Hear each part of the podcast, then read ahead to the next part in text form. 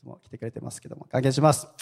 アメン。えー、南名古屋のですね、えー、つぐみちゃんの教会の牧師先生、えー、山川浩平先生という先生ですね。まあ、この教会にも何度も来てますけども、私もすごく仲良くさせていただいててですね、もちろん賛美の働きを一緒にしたりとかもありますし、また彼もですね、クワガタが大好きで、ね、ブリーダーとしての仲良、ね、友達でもあるんですね。で、6月にはですね、毎年ね、クワガタ鳥とですね、このラーメン風呂ツアーにですね、彼は連れてってくれてですね 黄金のコースやなと言いながらですね、で、みんなでこのクワガタ、平田クワガタって、ね、北海道にいないクワガタを取って、その後ラーメン食べてお風呂行ってっていうね、そのもうコースをですね、アレンジしてくれるんですよね、この公園先生がね。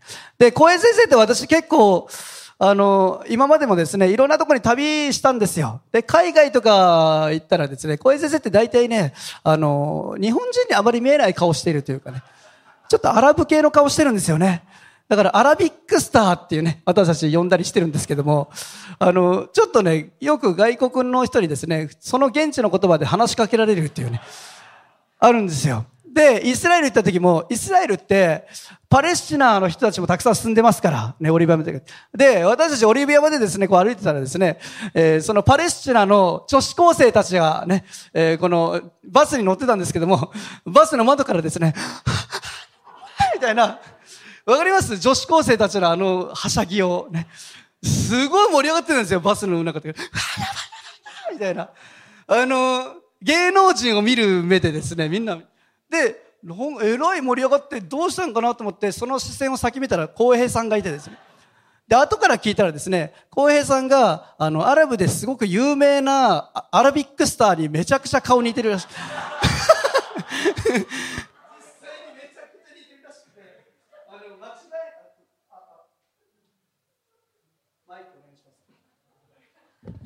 間違えたんじゃないかっつってですね 多分人間違いでですね、もう盛り上がってたんだよね。面白いなと思いますね。まあ、そんな小江さんとですね、ある時アメリカの方に行きました。えー、オープンゲートという賛美の集会のですね、ツアーがあってですね、10日間ぐらいね、もう私たちずっと毎日集会し続けたんですよ。で、えー、中でもですね、たまに体調を壊したりとかして、そのクーラーがきつくて、アメリカって。北海道の人に慣れてないクーラーの付け方するんですよね。もう冷蔵庫みたいな感じなんですよ。家、その建物の中がね。で、それに合わなくてですね、私もと、ゆうた先生がですね、体調壊して。で、熱とか多分出てった、わかん、測ってないですけど、めちゃくちゃ具合悪い中でですね、電動集会したりとかしてですね、めっちゃ盛り上がったんですけども。まあ、その10日間のですね、ツアーをやってですね、帰りの飛行機ですよ。ね。私ね、飛行機年間何回も乗ってるの。ね。えー、先日は、えー、1ヶ月で、あ、1ヶ月半ぐらいですか、17回飛行機乗りました。行ったり来たり行かしながらですね。もう飛行機何回も乗ってるから、飛行機乗り慣れてるし、大体私はもう飛行機は、離陸前に寝るタイプで 座ったもすぐ眠気が来てですね、こうね、自動的にこう寝るんですよ。ね。そして、結構着陸のあの、バーンというので起きたりとかするぐらいですね。飛行機はもう休む時間になってるんですけども、アメリカから帰ってくるときに、まああ、時間も長いですし、ね、フライトの時間。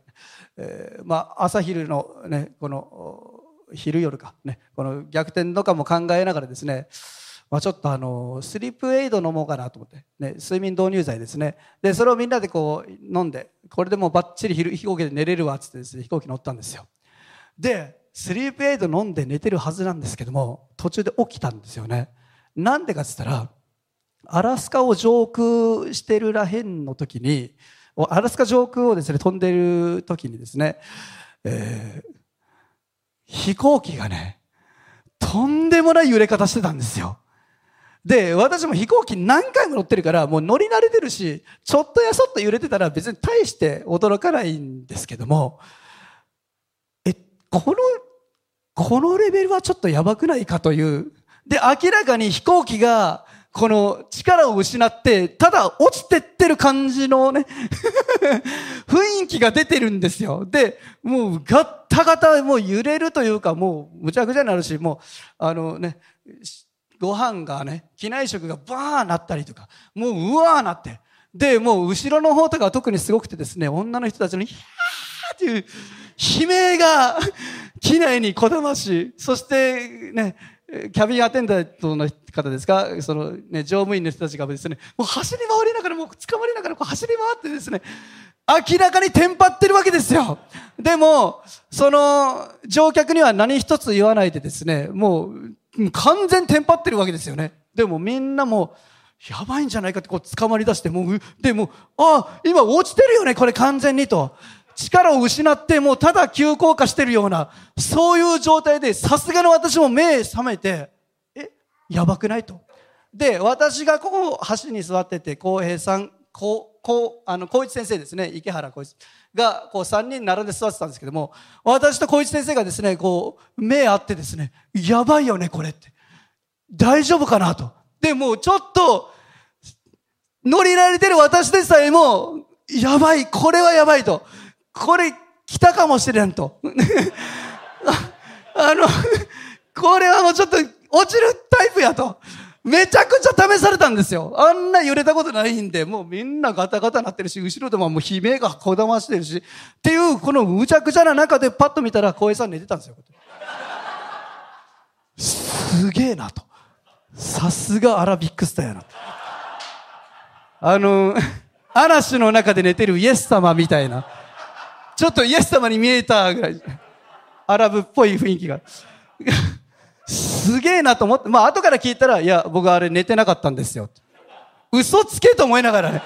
絶対寝てたしょと、まあ、彼は認めてないんですよね。寝てなかったです。祈ってたんですとか、ホーリーなこと言ってるんですけども、完全寝てたよな、こうって思いの。でもね、まあ、寝てたとしても寝てなかったとしてもね、とにかくすごいなと思ったんですよ。全く動じない。いやまあ、スリープエイド聞いてたと言ったらそうかもしれないですけどね。信仰ってね、動じないことやなと。あの時ね、本当に思わされたんですよね。どんな中にあってもですね、もう信頼してるみたいなね。主が守ってくれるから。という多分確信があったんじゃないかと。わかりませんけどね。僕は寝てたと見えましたけどね。えー、今がその時というですね、テーマで、えー、この一年が始まりました。神様の奇跡が現れていくことを私たちは期待しています。アメン。今、その時なんだ。今、それが起こっていくんだ。アメン。そのこと私たち期待していくんですけども、その奇跡を引き出すために、私たちが持つべきもの、それは何でしょうか？信仰です。信仰なんですよ。ね、信仰。信じる心です。今週と来週はですね、信仰についてちょっと話していきたいなというふうに思ってますけども、信じるならその通りになっていくんだ。神を信頼するんだ。どんなことがあっても動じない。主が成し遂げてくださる。そのことを信じる力。それが奇跡を生み出していく。まあ実際にですね、浩平さんの信仰によってかわからないですけども、私たちはね、何事もなくね、地上に着陸したんですよ。着いた後ね、そのメンバーみんなでね、やばかったよね、つって。ちょっと覚悟したわと。もう落ちるかなと覚悟したけども、ここアラスカやんと。アラスカに落ちてどうするみたいな。やばいやん、アラスカの上に落ちてどうすんのみたいになってた私たちメンバーで話してたんですよ。やばいよな、やばかったよねっていう中でね、浩平さんが涼しい顔してこう、いや、寝てたでしょって聞いたら、いや、寝てないですよ。私祈ってましたから、嘘つけと思いながら。信じる？ね、信じる。はい。えー、マルコの福音書ちょっと開きたいと思います。マルコの福音書の11章。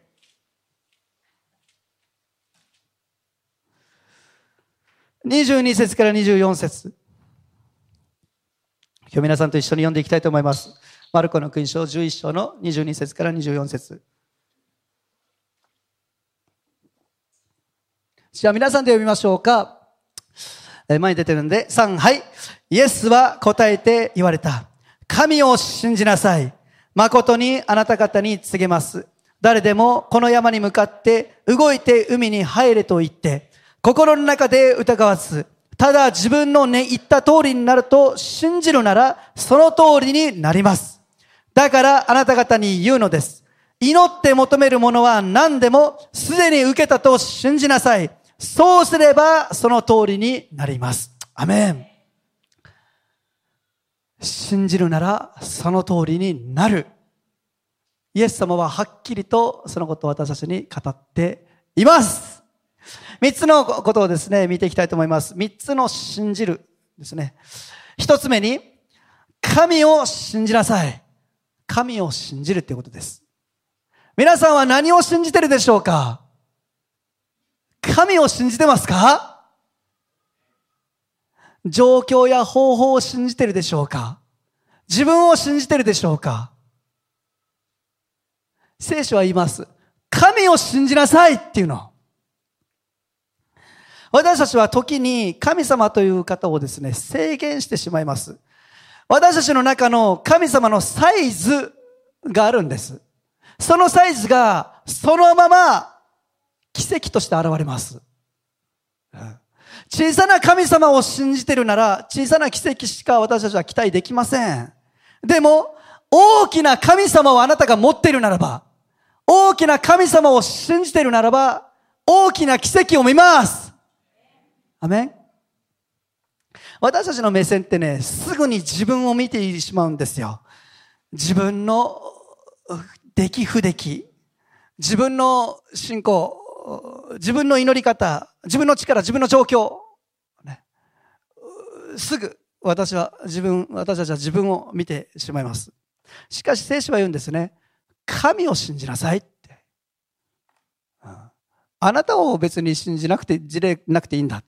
そもそも私たちね、自分ってあんま信じられないんですよ。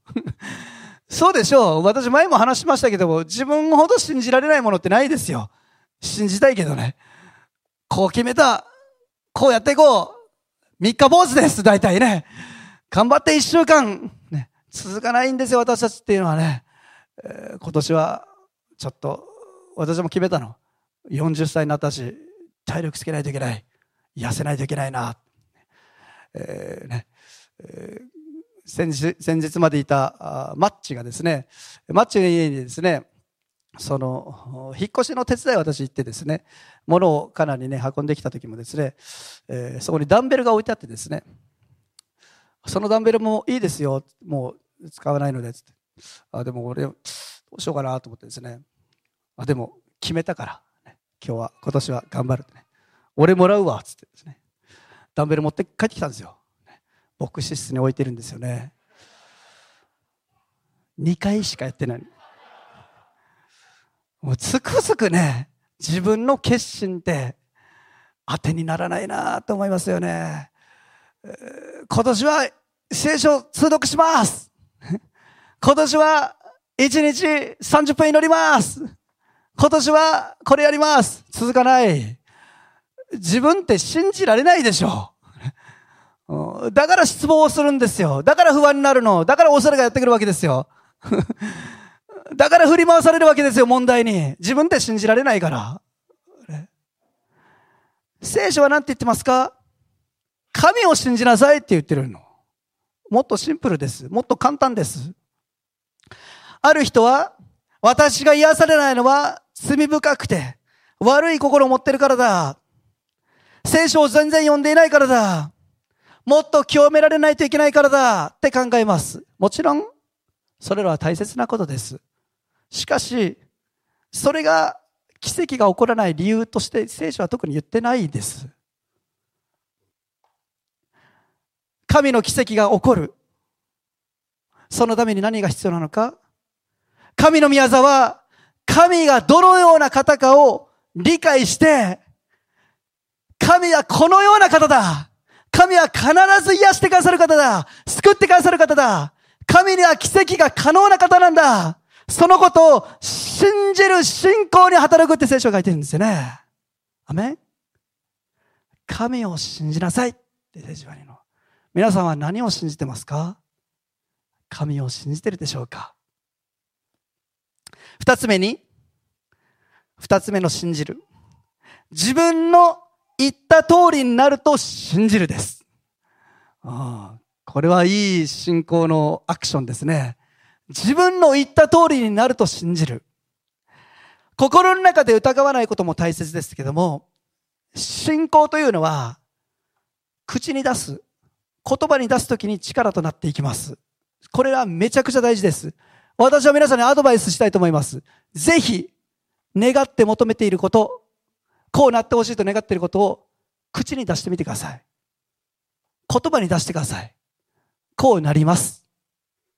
こうなりますと、口に出して告白するの。それは信仰になります。うん、皆さん、ただ思ってるだけじゃなくてね、口に出すときにね、奇跡が起こってきますよ。ね、私たちの言葉って生きてます。ねえー、言葉の力ってね、本当に生きてるんですよ。言葉の力はね、そういう力をね、生み出していく、引き出していく、そういう力があるなってことを思います。これは別に神様を信じていても信じてなくても、そういうことっていっぱいあるじゃないですか。例えば雪の結晶にね、ありがとう、大好きだよっていう言葉をかけたら雪の結晶の形が変わるとかね、知ってるでしょ皆さん。知りません？綺麗な言葉をかけ続けたら雪は綺麗な結晶を作るんだって。でも、汚いわ、不細工だわ、罵った言葉をずっと言ってたらですね、汚い結晶しかならないんですって。植物も同じなんだって。可愛いいね。大好きだよ。綺麗だね。美しいね。ありがとう。いい声をかけてたらね、たくさん綺麗な芽を育てていく。言葉って力があるから生きてるんですって。実際に。けなした言葉をかけてたら植物全然育たなくそして枯れてってしまう言葉ってあるんだって。すごくないですか？人ってすごいですよね。そんな力を持ってるんですよ人の言葉ってね。あ写真出してもですか？ね WBC でですねこの方がですね,、えー、ね大不振に陥った彼はねあの日本のね歴史を変えた男ですから、ね、最年少で、ね、三冠王を取った。そして日本人のホームラン記録も塗り替えた。ね、まだ22、3歳か。23歳だったから。本当若いね、すごいバッターなんですよ。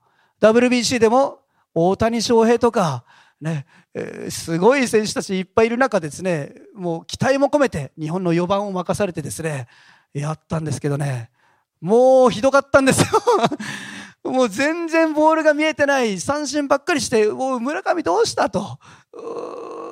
村上帰ってこいと。まだ目を覚ましてない。ね。蘇れ村上ってね、みんな国民がみんな言ったんですよ。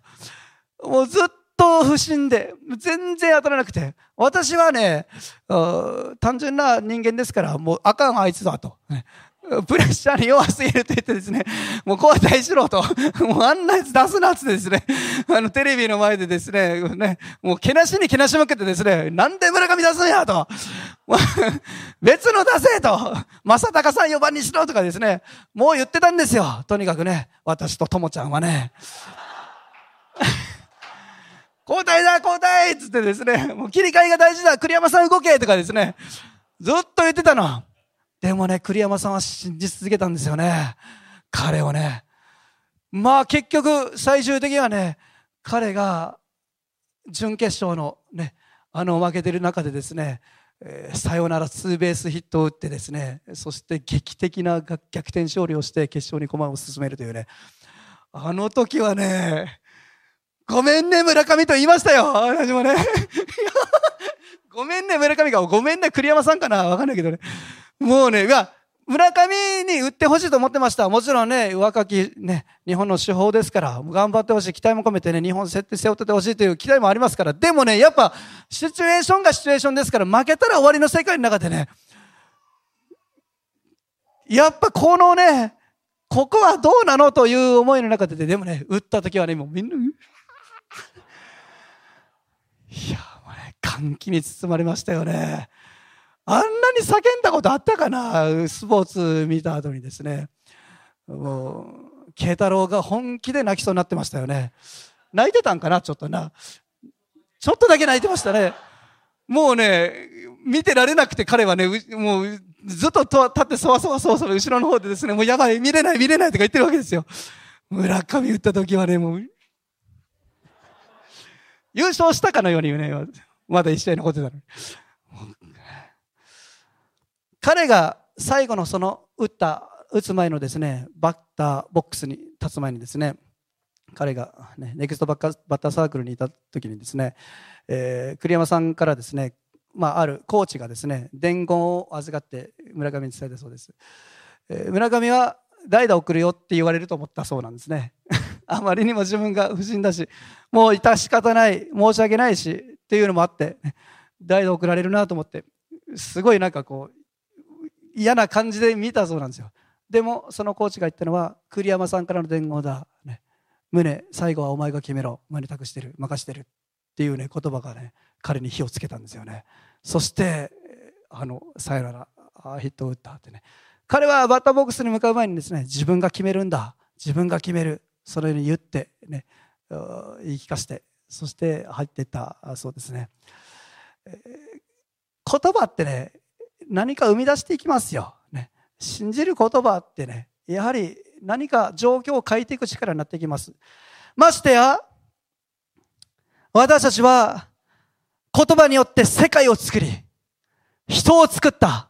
言葉によって全てのことを成し遂げた神の御霊を持っているものです。私たちの言葉に皆さん力がないわけないでしょう。もしその言葉をね、ネガティブなことに使ってみてください。もう無理だ。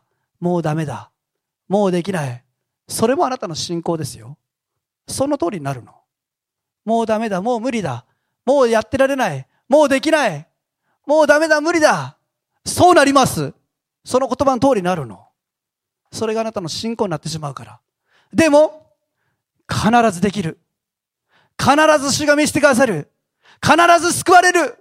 必ず癒される。必ずこうなります。信仰によって私たちがこの言葉を言っていくならば、聖書は何て言ってますか？自分の言った通りになるって書いてるんですよ。アメン神の信仰によって言葉を使っていきましょう。アメン。三つ目。三つ目の信じるは、すでに受けたと信じるです。おこれは究極ですね。すでに受けたと信じる。まだ目に見えてなくても、まだ手に持っていなくても、これから与えられるではなくて、もうすでに私はそれを手にしている。もうすでに与えられている。すでに受けたと信じなさい。そうすればその通りになりますって、イエス様は言ったんですよ。ヘブルビトの手紙の11章1節皆さんで読みましょうか。ヘブルビトの手紙の11章の1節あ、ごめんなさい。それ僕言ってなかったですか？じゃあ開きましょうか。ヘブルト11章1節皆さん知っている言葉ですね。みんなで読みましょう。3、はい。信仰は望んでいる事柄を保証し、目に見えないものを確信させるものです。アメン。別の訳では、目に見えないものを確認するものだ。確認って目に見えてするものでしょう、普通ね。でも見えてなくても確認する。確認するんですよ。もうすでに受けたと信じる。それが私たちが持つべき信仰なんですね。えー、昔、空気のなくなる日というね、え、小説があったそうです。で、この小説は絵本にもなったんですね。ちょっと出しですが、絵本ね、空気がなくなる日って、で、これ映画化もされたそうです、昔ね。見たことある人はいないですか？います？知ってますか？これね、空気のなくなる日。どういう話かといったらですね、えー、ハレー彗星が地球に急接近するんですって。そして、その影響によって、地球上の空気が5分間だけなくなる。という、まあ、ことがですね、発表されるそうなんですよ。最初はみんな、こんなことあるかいと。空気なるくなるって何やそれつってですね、当てにしなかったそうです。でも、校長先生がですね、ある学校で言い始めるんですね。地区の、その、役員の中でもね、このことが現実化して、ね、空気がなくなる日が来るそうです。そこからね、大パニックが起こってくるんですよ。5分間、空気なくなる。やばい、対処しなきゃっつってですね。そして学校ではですね、チューブでね、えー、水の中潜って息を吸う練習したからですね、えー、始めるんですって、ね、息を止めて何分間耐えれるかとかですね、みんながそれを始めるんだって。ニュースやそういうものでどんどんどんどんそれ煽ってですね、そしてもう国民が大パニックになって、5分間息を止めて生きられる術をですね、頑張ってみんなでですね、身につけようとするそうなんですね。結果どうなったか、ハレースイスは遠く彼方にですね、飛んでって、結局何も起こらなかったというオチなんですよね。でもね、その映画を見ながらですね、もうそのね、えー、みんなでチューブやって頑張ってるようなですね、そういう姿を見ながらですね、もう観客たちが大笑いする、そういう映画だったそうですね。ありえないでしょ、そんなこと、と思いながらもですね、えー、人ってね、パニックになるんですよ。そうなったらどうしようって、ね。私それ聞いた時にね、いや、信仰熱心やなと思った。思ったらね、そういうことって日常でもあるじゃないですか。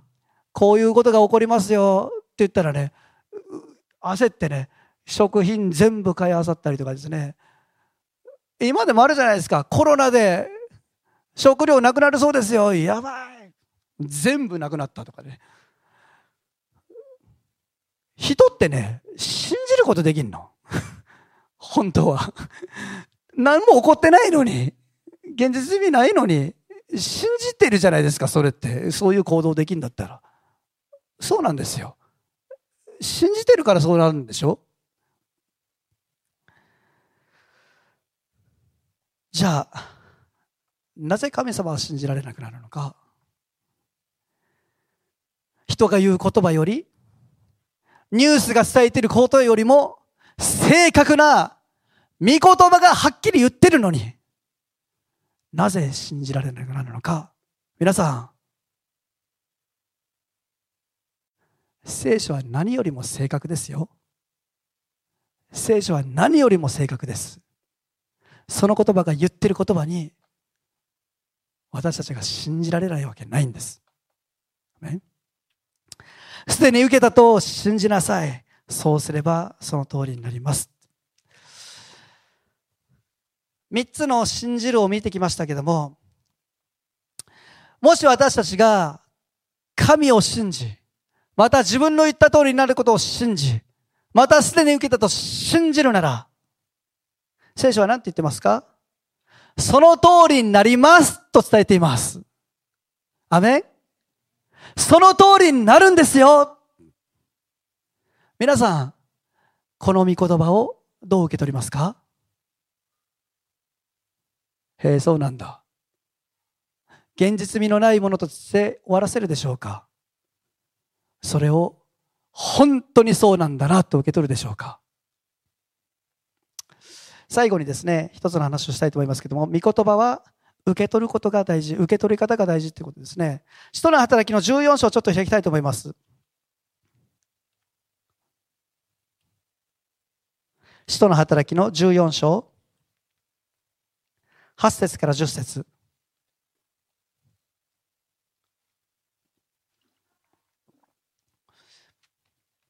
お読みしたいと思います。使徒の働き14章の8節から10節ルステラでのことであるが、足、ある足の効かない人が座っていた。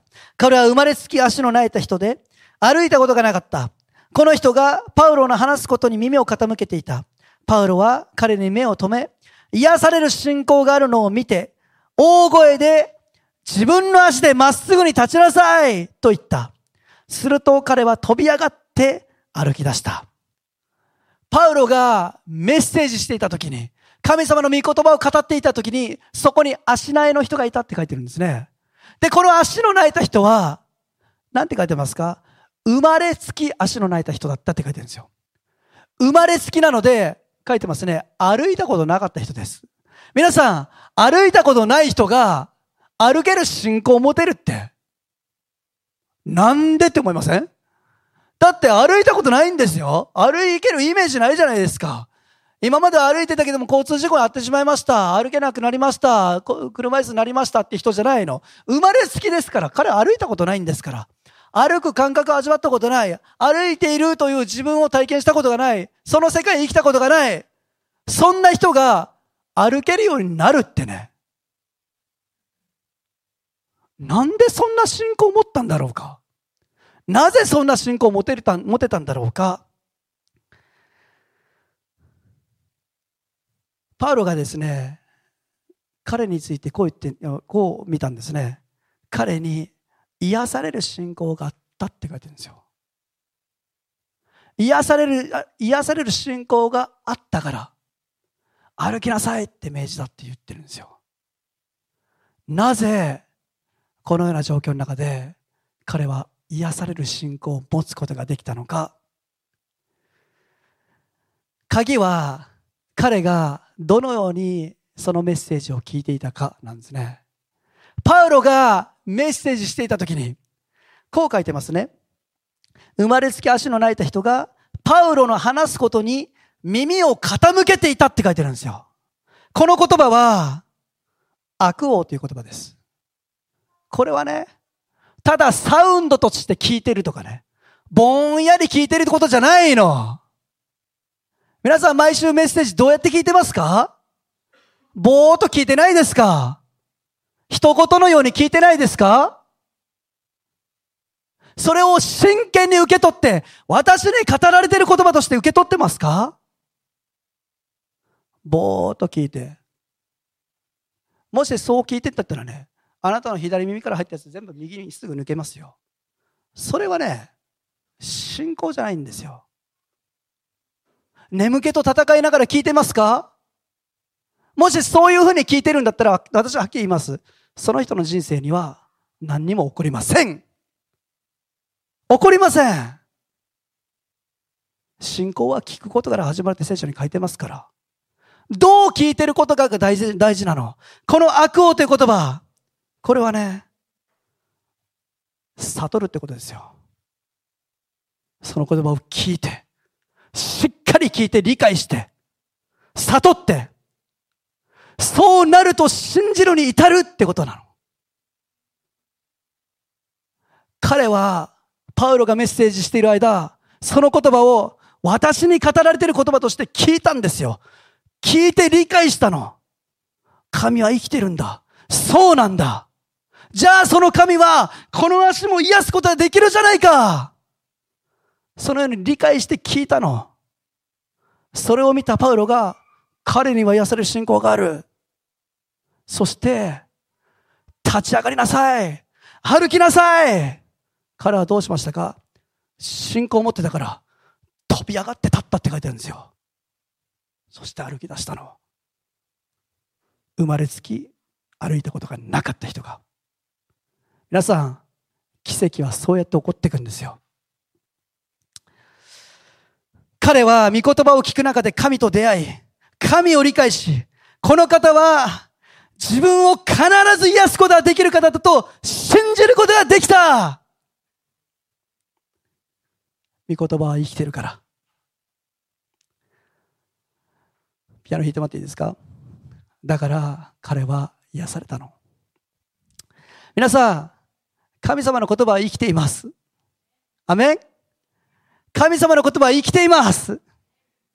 でもね、もっと大切なのは、それを私たちがどう聞き、どう受け取るかなんですよ。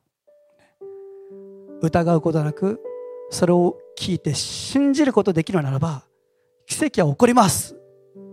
私たちは、御言葉を聞いてもね、すぐに目の前の問題や困難、障害、壁に、自分の状況、自分自身、自分の弱さ、他のものばっか見るじゃないですか。それは聞いたって言わないの。信じたって言わないの。御言葉を聞いて私たちがどうそれを聞くか、どう受け取るか。聖書は何と語っていますか？もう一度マルコの福音書。皆さんで信仰を持って読みましょう。いいですか？他の人が読んでるから読まなくていいって思わないでください。自分の言葉として告白して、さっきも言いましたよね。自分の言った通りになると、信じて告白して読みたいと思います。マルコの福音書11章の22節から24節3、はい。イエスは答えて言われた。神を信じなさい。誠にあなた方に告げます。誰でもこの山に向かって動いて海に入れと言って、心の中で疑わず、ただ自分の言った通りになると信じるなら、その通りになります。だからあなた方に言うのです。祈って求めるものは何でも、すでに受けたと信じなさい。そうすれば、その通りになります。アメンそうすればその通りになります皆さん祈ってることありますか？そうす、そうすればその通りになりますって聖書は言ってますよ。信じてますか？私たちはこのメッセージの御言葉をただ文字として読むんじゃなくて、自分に対する神様のメッセージとして捉えて、それを受け取っていくならば、私たちの身に起こることは変わっていきます。アメン変わっていきます。変わります。必ず変わる。変わらなかったら信じ続けたらいいんです。現れるまで。一回祈っただけでやめないの。二回祈ってやめないの。祈り続けたらいいじゃないですか。信じたら必ずそうなります。信じる通りになるって言ってんだから、イエス様が。その御言葉を私たち受け取りましょうよ。聖書には、信じなさい、信じなさい。そのような言葉がもう山ほど出てきます。もう聖書を開くたんびに聖書は言うの。信じなさい、信じなさい。ある時私思いました。なんでこんな言うんかななんでこんなに言うかな理由は簡単です。私たちがすぐに疑ってしまうものだから。私がすぐに信じられなくなってしまうものだから。私がすぐに見失ってしまうものだから。だから聖書はね、私たちを励まし続けてるんですよ。神様は励まし続けてんの。信じなさい。信じなさい。その通りになるよ。弱い私たちです。信じられなくなる私たちです。だから聖書は励まし続けてるの。信じなさい。信じた通りになるよ。受け取り続けましょうよ。信じられなくなった時、御言葉を思い出しましょうよ。聖書は何て書いてたかな？何て言ってるかな？そうだじゃあその通り信じよう口に告白して、信じます。こうなります。家族は救われます。病気は癒されます。アメン信じて告白し続けるんです。そしたら、イエス様が言うように、その通りになります。アメン。アメン。私たちは今年ですね、奇跡を見ていきたいと思います。今がその時です。今信じる時です。今がそれが起こっていく時です。アメン。主を信じ続けたいと思います。一言お祈りします。イエス様感謝します。神を信じなさい。自分の言った通りになると信じなさい。すでに受けたと信じなさい。イエス様、あなたは私たちにこのように励ましてくださいました。信じなさいと。どうぞ私たちが神が言われる言葉に耳を傾けて、御言葉は必ず実現すると信じることができますように。あの足内の人が御言葉を聞きながら、それを私に語られているものとして受け取ったように、私たちが神の御言葉を、これこそ今私に語られてる言葉だと、今がその時なんだと、信じ受け取ることができますように。そしてそれを告白し続けることができますように。どうぞ導いてください。その通りになりますその通りになります私たちは信じます。どうぞ今まで信じられなかった人がいるならば、今、信仰を与えてください。信じる心を与えてください。そして、神の御業が、神の奇跡が、その人生に現れてきますように。イエス様のお名前によってお祈りします。アメン。